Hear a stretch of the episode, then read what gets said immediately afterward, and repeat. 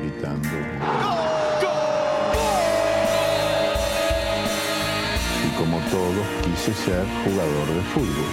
He sido el peor pata de palo que se ha visto en los campitos de mi país. Arranca Catenacho W, la casa del fútbol internacional.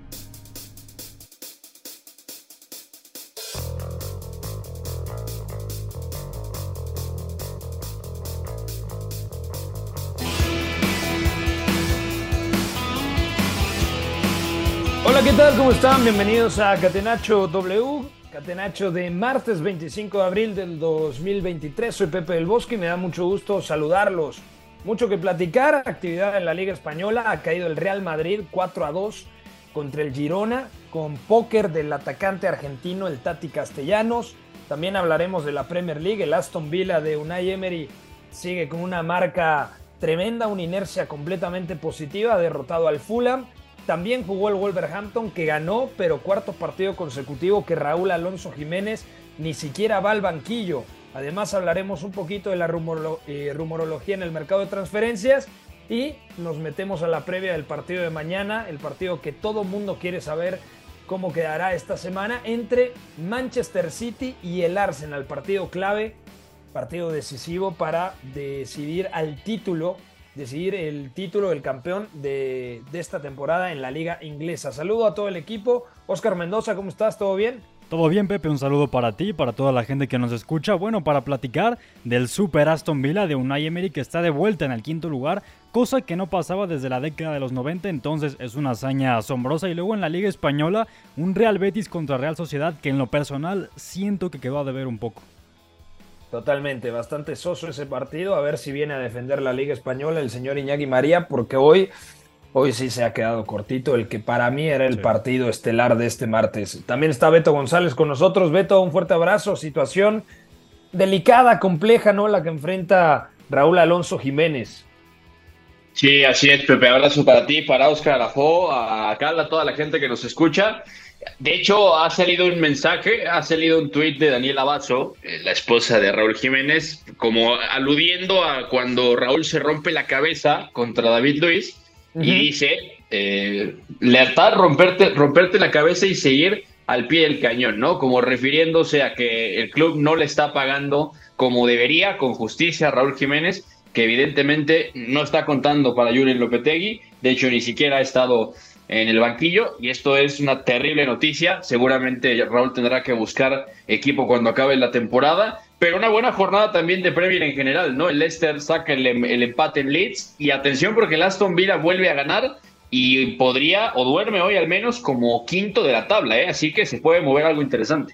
De acuerdo, ya vendrá el señor Iñaki María, pero antes saludo hoy quien está en los controles. Cala. Hola. Hoy está el señor Claro, el señor Cala Redondo, un fuerte abrazo al gran Russell, lo puede, lo puede ver en Gorilas, lo puede ver también en W Deportes. Un fuerte abrazo al señor Cala Redondo, también a nuestro productor, el señor Fonaldo, y vamos entonces con la pregunta del día.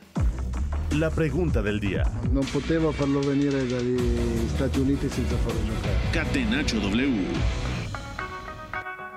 Antes de la pregunta del día, saludamos a Iñaki María, que ya se incorpora a este catenacho de martes 25 de abril. Iñaki, ¿cómo estás? ¿Todo bien?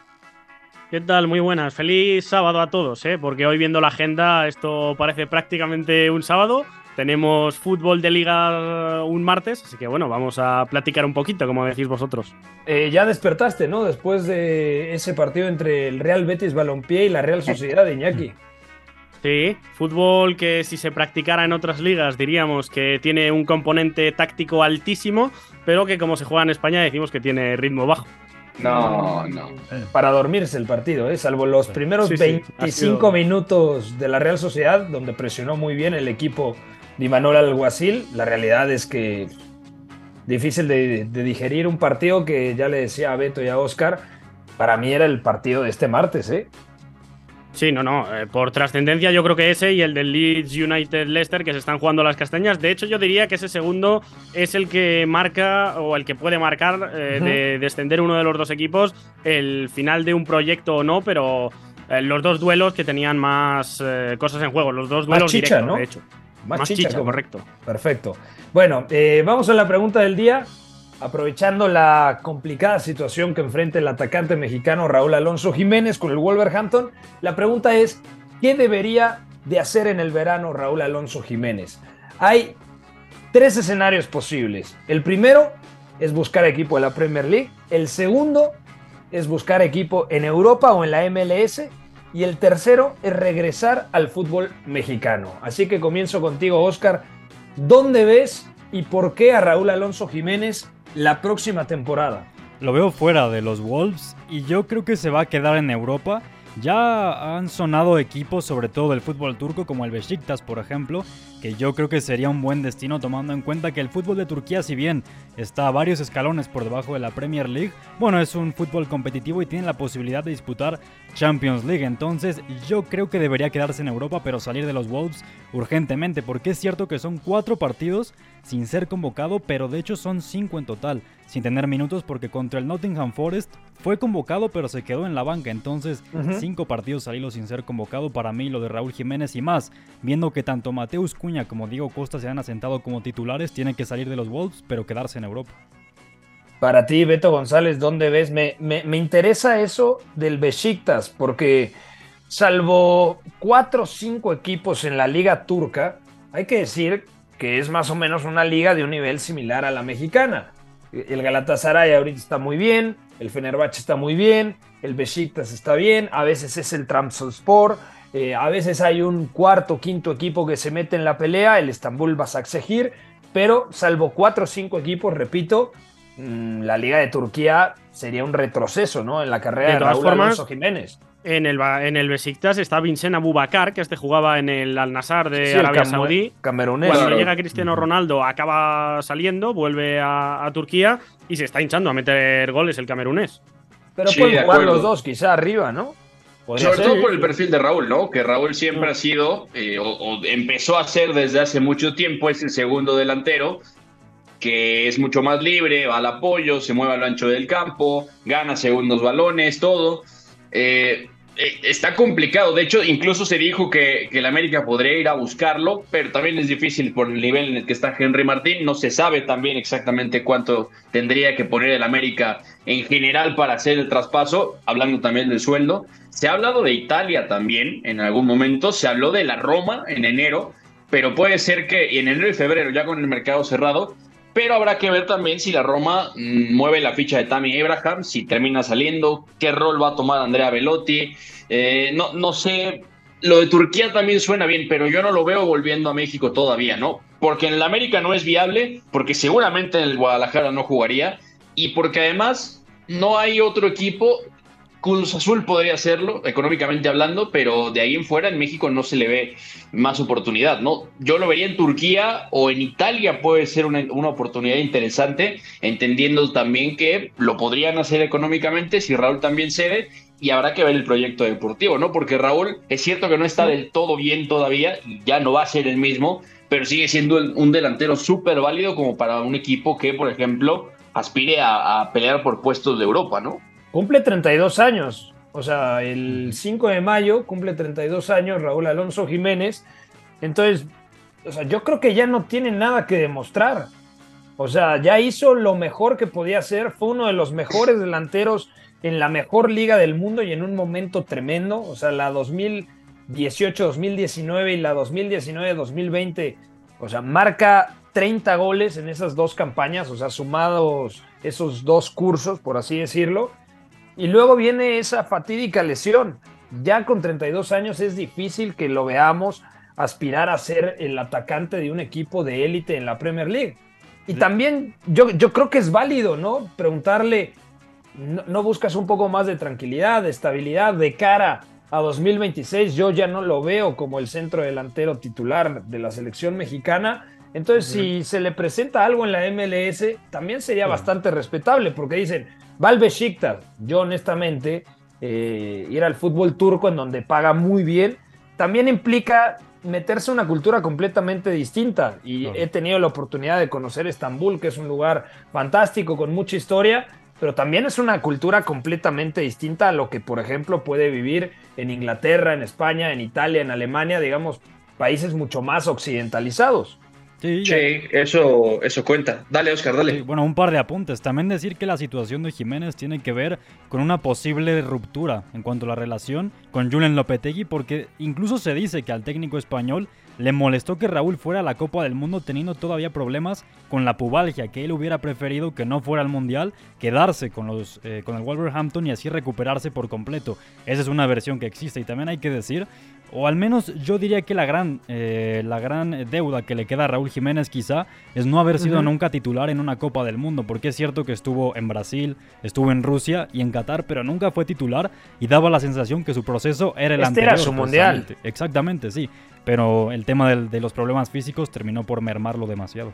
No, y es una pena porque cuando hablamos de futbolistas mexicanos que han rendido en la élite, Ahí hay que meter sin duda a Raúl Alonso Jiménez, como en su día Pavel Pardo, Ricardo Osorio, Carlos Salcido, eh, Héctor Moreno, por supuesto, o ahora Andrés Guardado, que sigue siendo titular muchos días en el Betis del ingeniero Pellegrini, pero ahí hay que meter esas dos temporadas de Raúl Alonso Jiménez, sobre todo de la mano del estratega portugués Nuno Espíritu Santo, donde lo hizo de forma espectacular, pero hay, hay momentos, hay lesiones que te cambian la carrera y desafortunadamente ese choque y, lesión de cráneo mm, le impidieron encontrar otra vez su mejor nivel. Y cómo no, a ver, una, fue un golpe tan duro, fue una fractura tan delicada que, pudo haber muerto, Beto. Sí, de hecho, para quien no lo haya visto, está ese documental en el canal de YouTube del Wolverhampton. Eh, está Red Coat, se llama, que es, eh, así se le llama el protocolo que siguen en cuanto hay choques de cabeza en Inglaterra, ¿no? De lecciones aprendidas, por ejemplo, cuando Peter Sech se estrella contra el poste y termina usando esa gorra de waterpolo para protegerse, o cuando Ryan Mason choca de cabeza en un partido eh, con, el Hull City y el Tottenham, y al final eso le obliga a retirarse, justamente, que afortunadamente no es el, el camino que le tocó seguir a Raúl, se recuperó, pero también quedó la sensación de que, de que nunca fue el mismo de nuevo, ¿no? Luego también físicamente, más allá del problema en, la cabeza, de la fractura y mientras sanaba su cráneo, también se fue lesionando de otras cosas, la pubalgia que fue muy delicada y es una lesión que dicen también que si no la tratas bien te va a torturar constantemente porque necesita una recuperación muy concreta.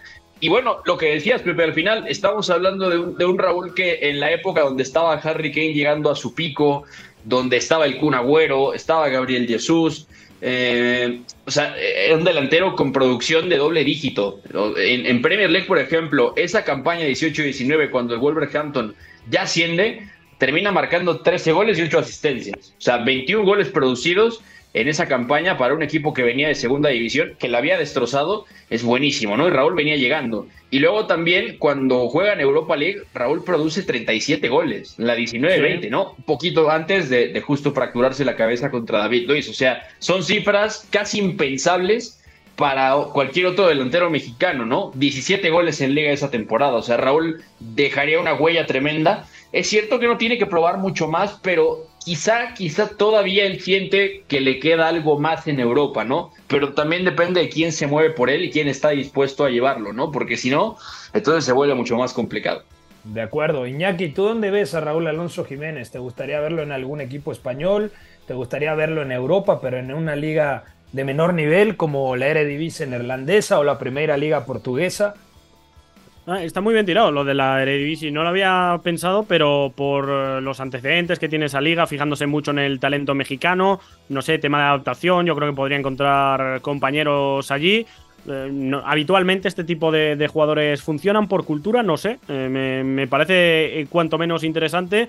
A un nivel un poco más superior o al menos más competitiva la liga en general, porque los punteros ahora mismo de Eredivisie están bastante bien yo creo que España, Italia, por características, eh, sobre todo España, quizás si físicamente ya no está tan bien, en Italia es una liga que se presiona más. La liga yo creo que también poco a poco está adaptando precisamente esos comportamientos con equipos como el Girona, luego lo, hablaremos eh, lo que es el equipo de Mitchell, pero en general, yo creo que mm, Raúl Jiménez no es solo un delantero de, cifras, de, ser un Kirel en el área, sino que más bien se ha caracterizado por su juego de espaldas, asociación, y creo que estas dos ligas eh, ahora mismo buscan delanteros de, ese tipo aunque ya digo que en Italia ahora mismo pues es más eh, eh, con referencias como Edin Checo, como eh, Lautaro, como Lukaku, como Simen, que son más corpulentos para afrontar duelos.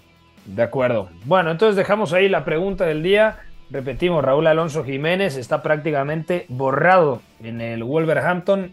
No es considerado por su estratega, el español Julen Lopetegui. Nos adentramos entonces con el análisis de la jornada de este martes en la Liga Inglesa, la Premier League. Bueno, primero vamos con España, dice el señor productor. La Liga. Con el balón en bandeja de plata, gol. Marca el Atlético de Madrid, sociedad ilimitada. Catenacho W.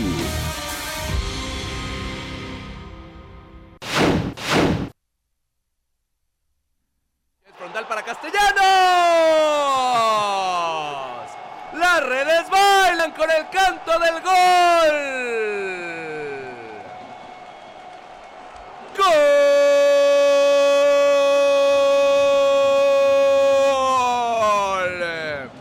¡Gol del Girona! Y otra vez, ¿quién más? El número 9, el argentino Castellanos de cabeza tras un servicio por la banda de la derecha en una jugada prefabricada, tiro de esquina, llega al corazón del área, mete el martillazo y hace el cuarto del Girona, pero también el cuarto en su cuenta personal. Girona 4, Real Madrid 1. No va a olvidar Valentín Castellanos, el Tati Castellanos, el exfutbolista de la MLS que le ha marcado el argentino cuatro goles el día de hoy al Real Madrid, el segundo argentino en marcarle cuatro goles, recordando que el primero fue Diego Milito con el Zaragoza en un 6 a 1 de Copa del Rey. ¿Qué le ha pasado hoy al Real Madrid? Es la pregunta que todos quieren responder, eh, Iñaki. Y el, el primer indicio es que Militao ha tenido su peor partido esta temporada con el equipo de Carlo Ancelotti. Sí, he leído bastante el peor partido de Militao desde que llega al Real Madrid. Yo creo que es la temporada la primera temporada de Eder en España es catastrófica y tiene varios partidos de, este estilo, pero eh, pues, sorprendentemente, o al menos para mí, es un central que esta temporada estaba destacando por medir muy bien eh, las acciones, saliendo de zona, el cruce, ese ímpetu, la fuerza con, con, la que va a los duelos, no ir a todas, aunque es un central expeditivo que le gusta morder a su par, no ir a todas, contemporizar un poco en algunas, y creo que era el gran crecimiento de el que para mí es eh, junto a Araujo, por mucho que sea un tópico, yo lo compro. Creo que son los dos eh, centrales más dominantes de, la temporada. Algún nombre para meter, pero me parece que, son los más dominantes. Y, hoy hemos visto que ha estado fuera del partido, eh, descuidando su espalda, saliendo tarde o, mal. y el Tati Castellanos, pues ha vacunado al Real Madrid porque realmente ha disparado cinco veces el jugador argentino cuatro han ido para adentro y de los cinco tiros a puerta del Girona, cuatro precisamente son de, castellano. Así que eh, también yo creo que ha podido pesar un poquito la ausencia de Courtois. Creo que Lunin estaba siendo un buen segundo portero cuando había eh, entrado o cuando había hecho falta por la baja del belga. Había resuelto bastante bien la papeleta, pero hoy yo creo que alguna quizás sí que te, te podía haber sacado el belga como acostumbra a sus milagros, a sostener al Real Madrid en esos tramos y luego pues no nos acordamos muchos días porque eh, acaba goleando el equipo de Ancelotti, pero eh, son dos factores individuales que muchas veces hemos dicho pesan en el resultado y hoy uno porque ha estado mal y otro porque no ha estado, pues han sido para mí dos claves más allá del buen hacer del Girona. ¿eh? No, totalmente. Y aparte el Girona planteó bien el partido, Oscar, porque al principio esperó y luego contragolpeó al Real Madrid. Y el Real Madrid salió prácticamente con un 11 titular, es cierto lo que dice Iñaki, no estaba Thibaut Courtois, no estaba Karim Benzema, Rodrigo jugó por dentro, Vinicius volvió a ser determinante, me volvió a parecer de lo mejor del Real Madrid. No importa cuándo hablemos de Vinicius, el 99% de los partidos termina condicionando, ya sea por calidad, agilidad o por insistencia. Hoy marca el, primer tanto del Madrid y asiste en el segundo a Lucas Vázquez. Y bueno, en general, un partido que lo trabajó muy bien el Girona, ¿no? Y confirma que, que Michel es un tremendo estratega. Sí, sobre todo lo de Vinicius vuelve a ser determinante en un duelo muy lindo por esa banda de la izquierda del Madrid, derecha del Girona, contra Arnau Martínez, lateral diestro de 20 años, tan solo español, que tiene muchísimo talento. De hecho, tras el partido se llevó elogios de su técnico Mitchell diciendo que es alguien que entiende muy bien el juego, que entiende cuándo eh, o medir los tiempos del partido más bien. Aún así, Vinicius es un jugador que se impone muy bien en esas situaciones de uno contra uno. Y al Madrid hoy le ha faltado mucho ese dominio de áreas, principalmente. Desde luego sin Courtois y sin Karim Benzema te falta eso, eso que no te da, por ejemplo, Rodrigo al ser un falso 9, por ejemplo, o el propio arquero ucraniano en su propia área como Courtois, y el Girona también decirlo, es un equipo que tiene mucho talento y para gestionar esas transiciones lo hizo. Rodrigo Riquelme, aunque no tuvo quizás su mejor día, para mí es un futbolista también a seguir junto con el propio Jan Couto, el brasileño, es talento y además talento joven el que tiene el conjunto del Montilivi. De acuerdo. Eh, Beto, un último comentario de este resultado del Real Madrid, que puede ser clave si mañana el Barcelona gana al Rayo Vallecano, partido que por supuesto no será nada sencillo. Liga acabada del bosque, dilo de una vez. Si mañana gana el Barcelona, ahí sí le podemos meter el, tópico, ¿no? Ya, ¿para ti ya es liga acabada, Iñaki? No, para mí desde hace un mes y medio, antes del parón, desde que el clásico lo gana el Barça. Eh, yo, yo la compro, ¿eh? Yo la compro. El tema ya, más allá de, de cómo venían dándose las cosas es la cantidad de puntos, porque el Barça, o sea, llegaría al partido 31 igual que el Real Madrid, ahora tienen 76 a 65 y llegaría a 79. estamos hablando de, de, un margen de 14 puntos con... ¿Cuántos puntos son por jugar? Serían... 21. Que no, que no, que no hagáis cuentas. Y las cuentas hay que hacerlas en Alemania, que es donde no las quiere hacer Pepe.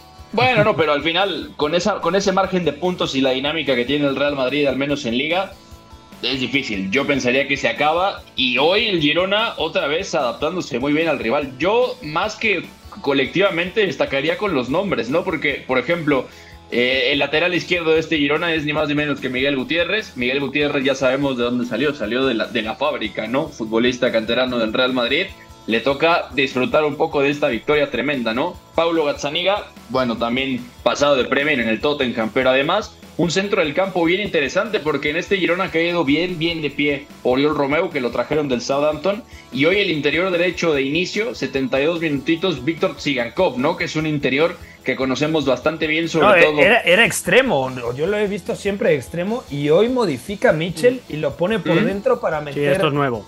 ha hecho doble lateral, de hecho, con este? Jan Couto en esa banda para defender mejor a Vinicius.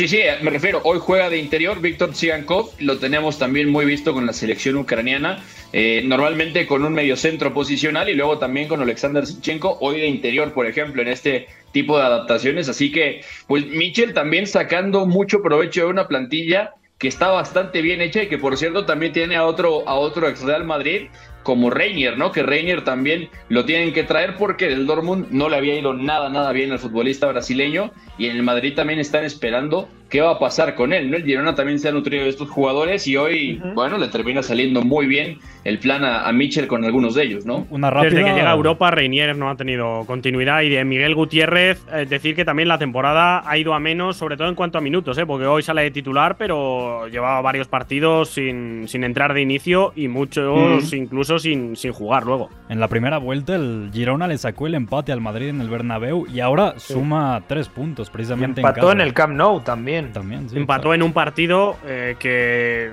no sé si decir debería haber ganado, pero tuvo varias claras para... Presionó muy arriba al Barcelona ese día, no estaba ni Frenkie ni Pedri. Y el, en Montilivi el Atlético le gana con un gol en el descuento en el partido de la segunda vuelta y en el de la primera recuerdo una exhibición catedralicia de Oblak, o sea que eh, podríamos ver si el Girona es el equipo que mejor ha competido contra los equipos de arriba, a pesar de que los resultados no, no digan exactamente eso.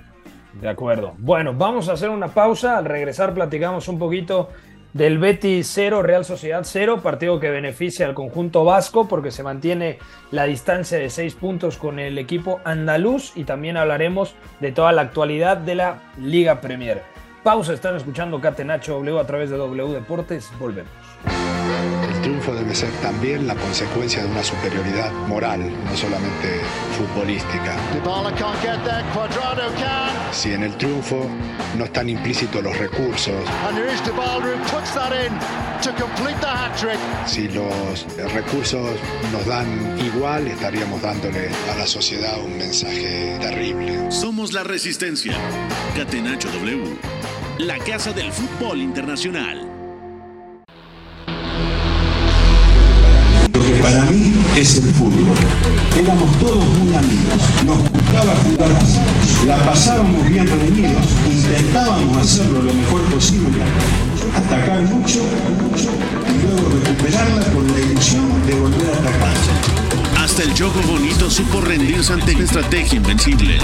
Catenacho W, la casa del fútbol internacional.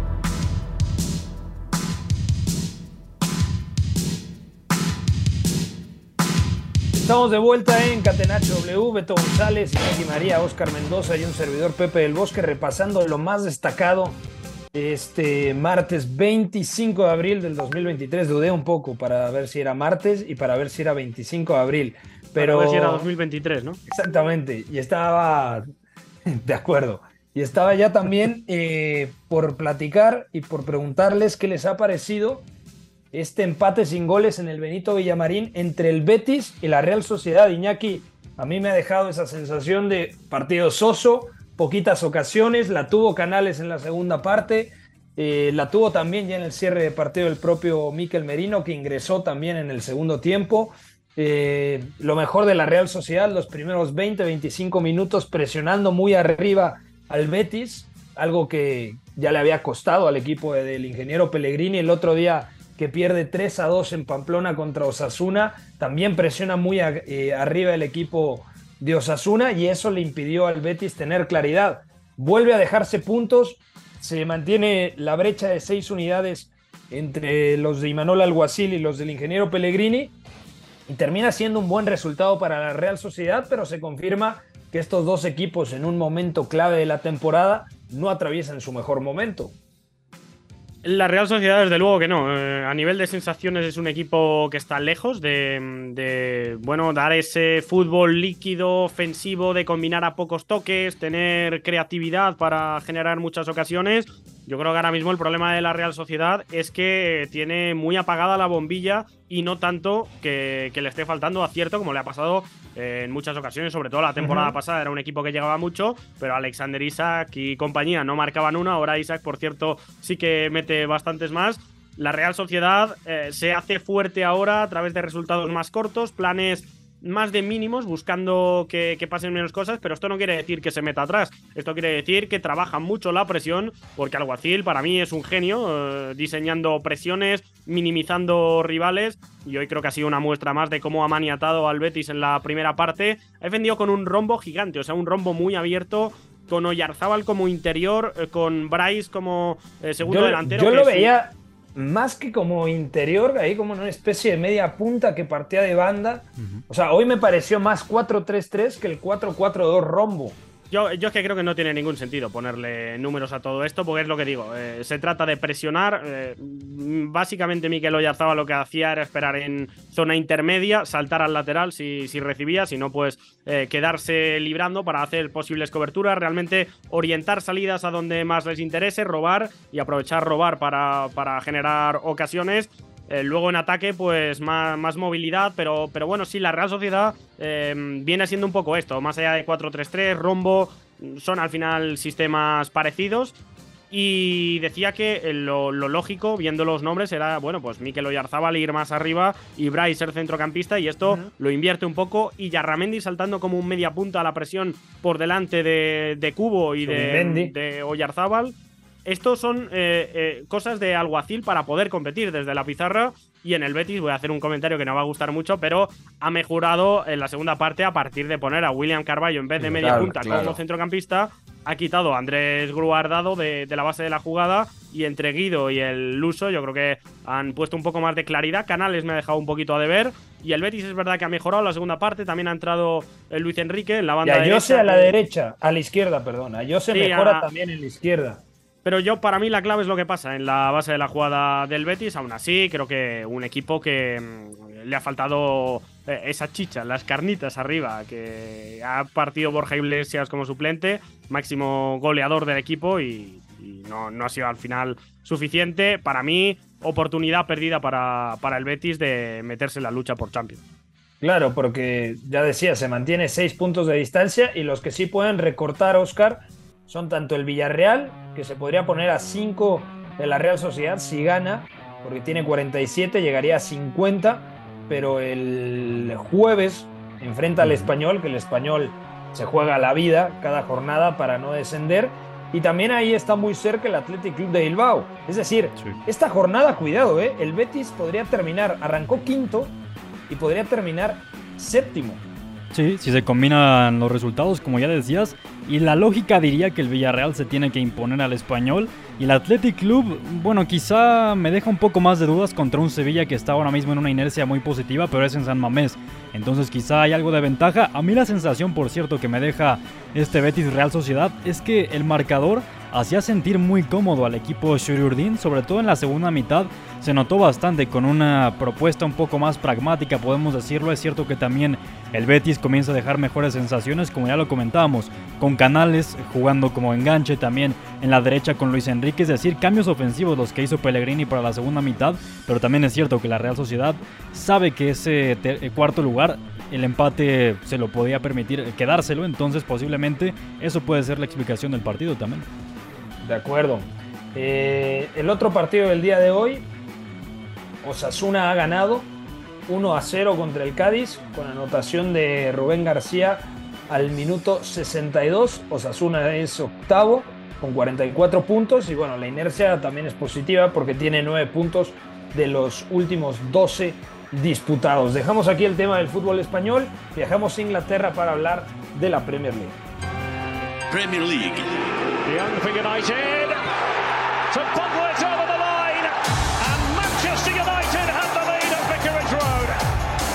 Catenaccio W. Ce pack de joueurs devant le gardien allemand.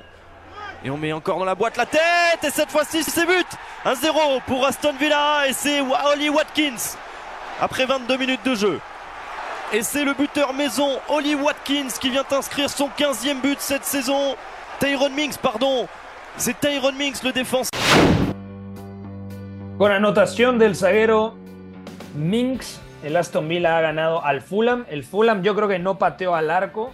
Eh, no sé cómo está la estadística final, pero me pareció un partido lamentable del Fulham. De por sí, un partido Sí. con pocas ocasiones. Pero el Aston Villa, Beto, ha ganado y bueno, de momento, con 33 partidos jugados de 38 jornadas, se mantiene o se coloca, mejor dicho, en la quinta posición, por delante del Tottenham, del Liverpool, ya que decir del Chelsea. El Brighton todavía tiene varios partidos pendientes, pero lo del Aston Villa, de Unai Emery, es que la verdad está firmando un auténtico temporadón. Sí, de acuerdo. Eh, A mí me parece que es un partido que al Fulham le sabe mal por cómo pierde, sobre todo, ¿no? Porque está muy claro que se ha estancado el equipo de Marcos Silva y directamente tiene que ver con el plantel, que el 11 titular es, bueno, eh, pero exactamente, es un plantel corto, ¿no? De hecho, hoy tiene que jugar Daniel James en punta, que es algo que ha hecho muchas veces en su carrera.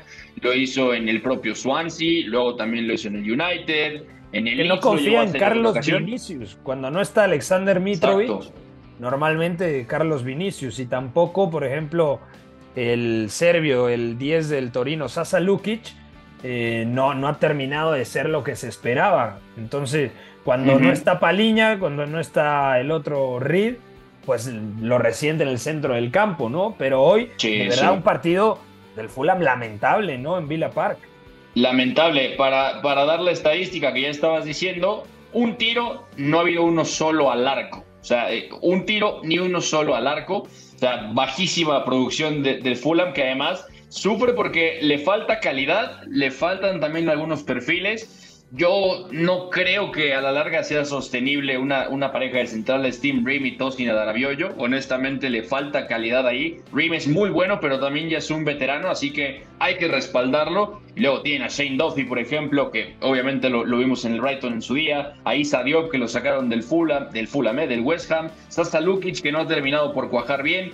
Y podemos seguir hablando de nombres que han estado en este ir y venir entre Championship y Premier. Entonces, así es bastante complicado. Y el Aston Villa con otro partido, sí, más flojo que otros, pero me parece que es muy bueno para darse cuenta de lo que está construyendo Unai Emery, ¿no? O sea, hasta en un día donde no se juega bien, que en los primeros meses debería ser más normal, es un equipo súper reconocible, ¿no? Laterales que van muy profundos por fuera. Alex Moreno ha dejado otro buen partido en la banda de la, de la izquierda, justamente ahí haciendo dupla con Jacob Ramsey, que más que ser un extremo es un media punta que viene a jugar mucho por dentro. Están muy bien respaldados los tres mediapuntas. Jimmy Buendía que había dejado un partido bastante malo, hay que decirlo también, jugando cerca de Oli Watkins por dentro, por un Douglas Luis que está muy bien. A mí me ha encantado y sobre todo cayendo a la banda y está lanzando muy bien, ¿no? Tiene esta peculiaridad, golpea muy bien, lanza muy bien al espacio, cayendo a zona de lateral, siempre produce dudas cuando el Vila trae la presión rival.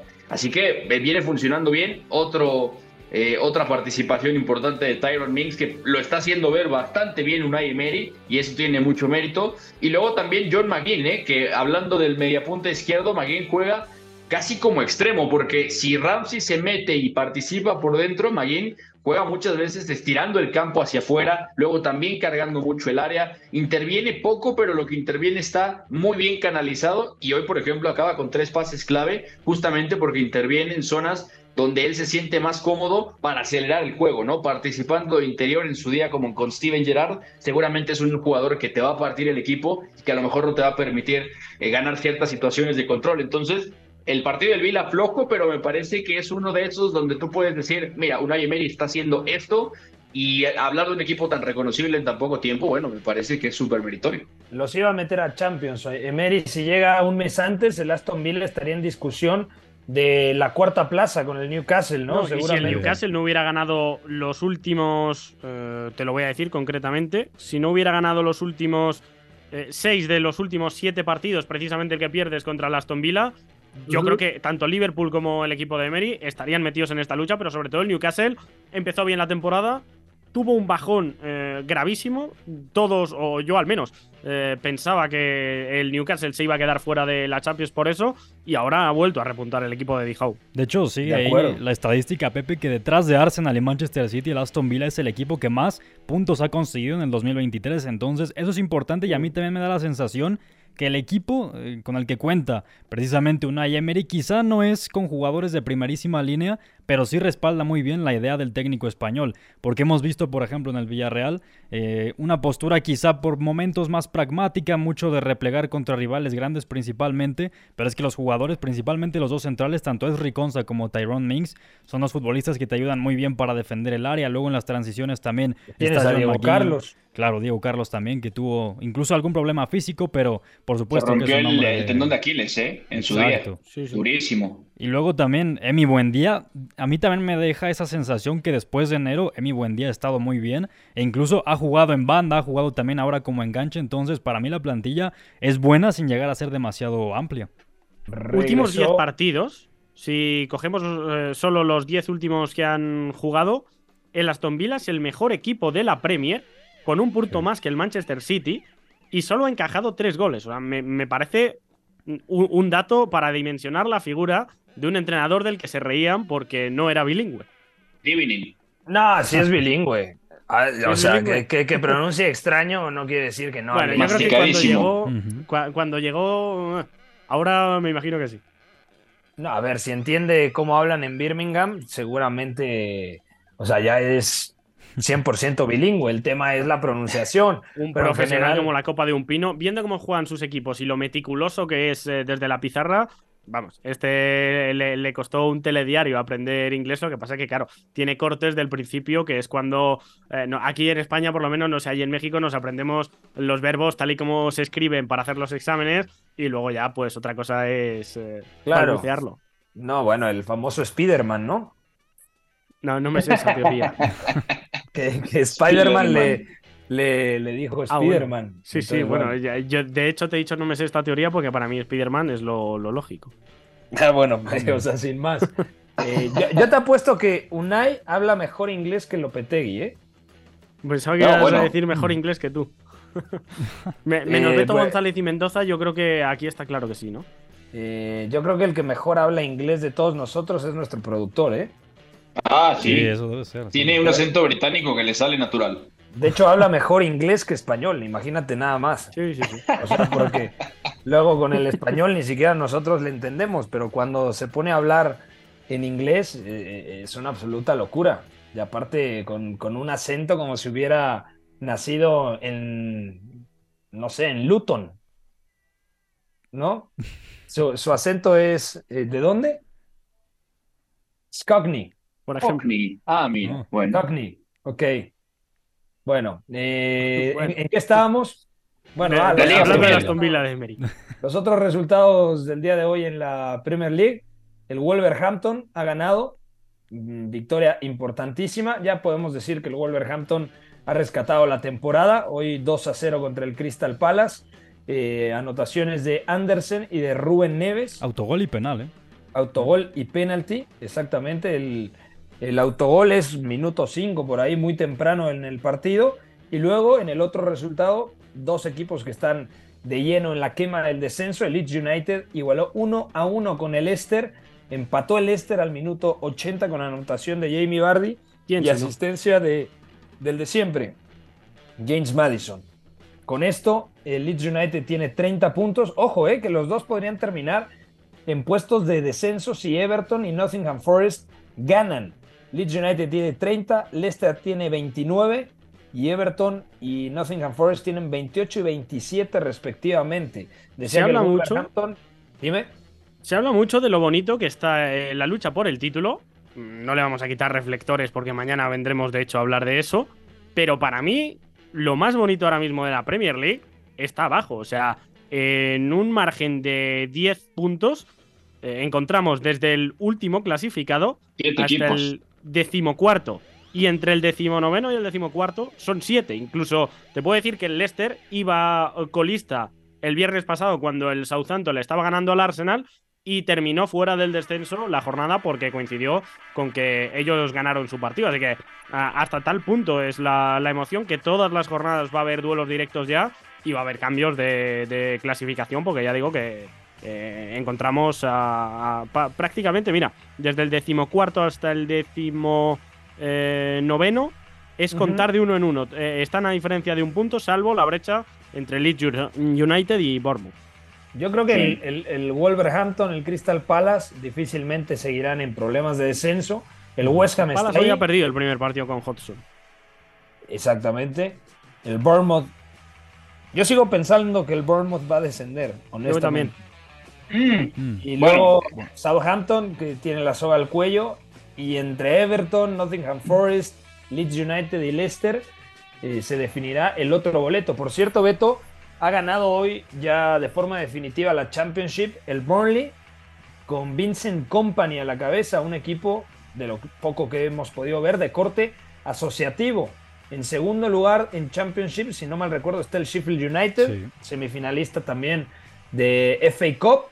Y sí. luego tiene la posibilidad de, de, ascender un equipo que tiene un estadio de apenas 10.000, eh, con aforo para 10.000 personas, que es el Luton Town, que Luton, digamos, es una ciudad que está a, no sé, 40 kilómetros, 50 kilómetros de Londres, de hecho hay un aeropuerto ahí muy cerca, y no, no el de Heathrow, sino el de uh -huh. Luton, y bueno, ser, sería una historia tremenda, ¿no? Que el Luton, el Luton Town, con un aforo tan pequeño, 10.000 personas, no sé si, si sería récord ¿eh? en Premier League, pero sería tremendo tenerlo en, en, la máxima categoría del fútbol inglés.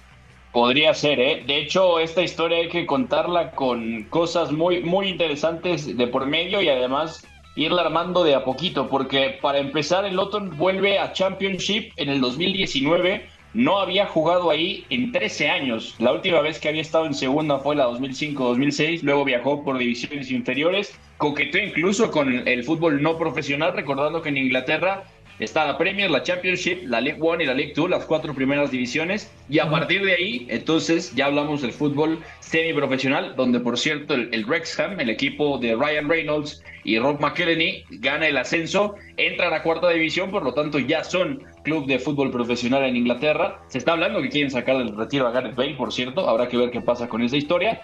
Pero bueno, el Luton tiene ya, esta es su cuarta campaña en Championship, para también dimensionar cómo el proyecto ha ido creciendo. En la primera acaban decimonovenos de 24 equipos. Ese año descendieron el Charlton, el Wigan y el Hull City. El Hull City que tiene hace pocos años realmente estuvo en Premier y todavía sacó futbolistas interesantes. De hecho, el propio Robertson y Harry Maguire salieron del Hull City. En la 2020-2021 el Luton acaba casi a la mitad de la tabla, de hecho acaba a la mitad, duodécimo, ¿no? El Rotherham, que también eh, por ahí se ha vuelto un equipo medio combativo, y el Sheffield Wednesday descendieron esa campaña, ¿no? La temporada pasada es cuando el Luton empieza a asomarse justo en, estos puestos de playoff, entra sexto, que es cuando ascienden Fulham y Bournemouth, el Huddersfield se queda cerca y luego el Forest es el que gana los playoffs, por lo tanto es el tercero que asciende eh, para esta temporada en Inglaterra, ¿no? Entonces el Luton queda sexto y esta campaña el Luton está tercero otra vez en puesto de playoff, acompañado por el Moro de Michael Carrick, el Coventry y el Sunderland que parece que está coqueteando de nuevo con el ascenso. Así que el Burnley se ha llevado una liga eh, ya completada por ellos. Ellos ya jugaron sus 44 partidos hasta ahora eh, les quedan dos, son 46 jornadas, así que podría ser 101 eh, puntos si es que gana los últimos dos partidos, superando récords de otros varios equipos. Por ponerlo en perspectiva, el Wolverhampton de Nuno ascendió con 99 puntos. El de Daniel Fark, el Norwich, ascendió con 102, si no recuerdo mal. Entonces, es una buena cuota de puntos. Eh, obviamente ya es campeón por la diferencia matemática, ya son más de 13 puntos de diferencia contra el Sheffield, que también ascendería directo. Y así que habrá que estar viendo los playoffs, ¿no? Porque siempre son muy divertidos y dicen que el playoff de ascenso de Championship es el partido de fútbol más caro del final de temporada, ¿no? Porque hay por ahí una bolsa de 120 millones de euros a repartir por los derechos de televisión y además porque se juega en Wembley. Entonces, una muy buena historia de Vincent Company aquí con futbolistas que ya conocemos de, hace varios años, ¿no? De, la columna vertebral que armó también eh, Sean Dyche. Justo, Pepe, otra historia que tiene el Championship es el posible ascenso o regreso a la Premier League del Sunderland, que está en el puesto de playoff ahora mismo. Descendió en la 16-17 con David Moyes y ahora podría o tiene la posibilidad de volver a la Premier. Y también sería histórico porque es un equipo que ha ganado seis veces la Premier, no lo olvidemos. Mira, está el Middlesbrough, está el Coventry City, está el Sunderland, está Millwall también ahí en la pelea, está el Blackburn Rovers, que es el máximo rival del Burnley Está el West Brom también con posibilidades de meterse al playoff final. Está el Norwich, está el Preston and North End, está el Swansea también en la pelea. Va a ser tremendo ese cierre en. ¿O ya acabó? No, no, no, no. Me parece que ya. Dos jornadas quedan. Todavía quedan dos jornadas, ¿no? Son 46 jornadas. El Burnley es campeón con dos partidos por delante. Eh, así es lo que decía, si al final, eh, ahorita es campeón con 95, si saca los otros 6 puntos haría 101 tras 46 jornadas, ¿no? El año pasado el Forest le gana el, playoff final, la final de los playoffs al Huddersfield. El Huddersfield es el que elimina en semifinales a Luton Town, recordando que a las semifinales acceden esos otros cuatro equipos del tercero el eh, Huddersfield puede descender en este momento. Está Reading, Blackburn Exacto. y el Wigan. No, bueno, está muy Sí, justo. Es que casi. El Sheffield pierde en penales, ¿eh? En la semifinal del año pasado con el Forest, justamente. Casi todos los equipos que están actualmente en Championship han jugado Premier League recientemente. El Queen's Park Rangers, el Birmingham, el Watford, el Swansea, el Norwich, el West Brom, el Blackburn Rovers. Bueno, el Millwall es cierto, hace mucho tiempo no, para la gente que le suena, bueno, es el máximo rival del West Ham y es eh, de aquella película de Hooligans eh, uno de los equipos que protagoniza ¿no? esos enfrentamientos. Eh, ya nos vamos a ir. Mañana, gran partido. ¿Quién lo gana? Quiero escuchar los pronósticos. Beto González, ¿City o Arsenal? te va a decir que Arteta es muy bueno, pero que gana Pep. De hecho, sí. Eh, Arteta es muy bueno. Va a ganar Pep, gana el Manchester City. Y de una vez aviso: el Manchester City remonta y gana esta Premier League. Oscar. Yo creo que hay cuento de hadas. El Arsenal gana en el Etihad y va a ganar la Premier. Ah, bueno. Iñaki. Yo digo que mañana un empate. Solo espero que no salga el Manchester City tan controlador como Pepe con su nueva esposa. Yo creo que va a salir. Eh, yo creo que va a haber empate y que el mm. City va a terminar ganando la Premier. Esa es. Bueno, ya nos vamos. Gracias a todos. Gracias a Fo en la producción, a Cala en los controles. Mañana nos escuchamos para repasar más del fútbol internacional aquí en Catenacho W. Por cierto, eh, dicen que la llegada de Mauricio Pochettino al Chelsea toma fuerza. Rhys James, hablando del Chelsea, se perderá el resto de la temporada. Y mañana platicaremos también sobre el rumor de Harry Kane que parece se acerca al Manchester United. A nombre de todo el equipo de Catenacho W, que tengan una enorme tarde. Bye bye. Saludos, hermano Aires. Bye bye. Hay una relación entre la práctica del cuerpo que se expresa en las manos y el cerebro, pero el fútbol ha suprimido esto. De modo que se trata fascinantemente de un ejercicio que nos devuelve en el tiempo a lo que fuimos en el origen, pero también una vez que nos aficionamos a este juego, nos regresa a la infancia, al niño que fuimos. Gracias por sintonizar Catenacho W. Entonces el fútbol es en ese sentido una maquinaria para regresar en el tiempo en un doble sentido. Por W Deportes, la frecuencia del fútbol internacional.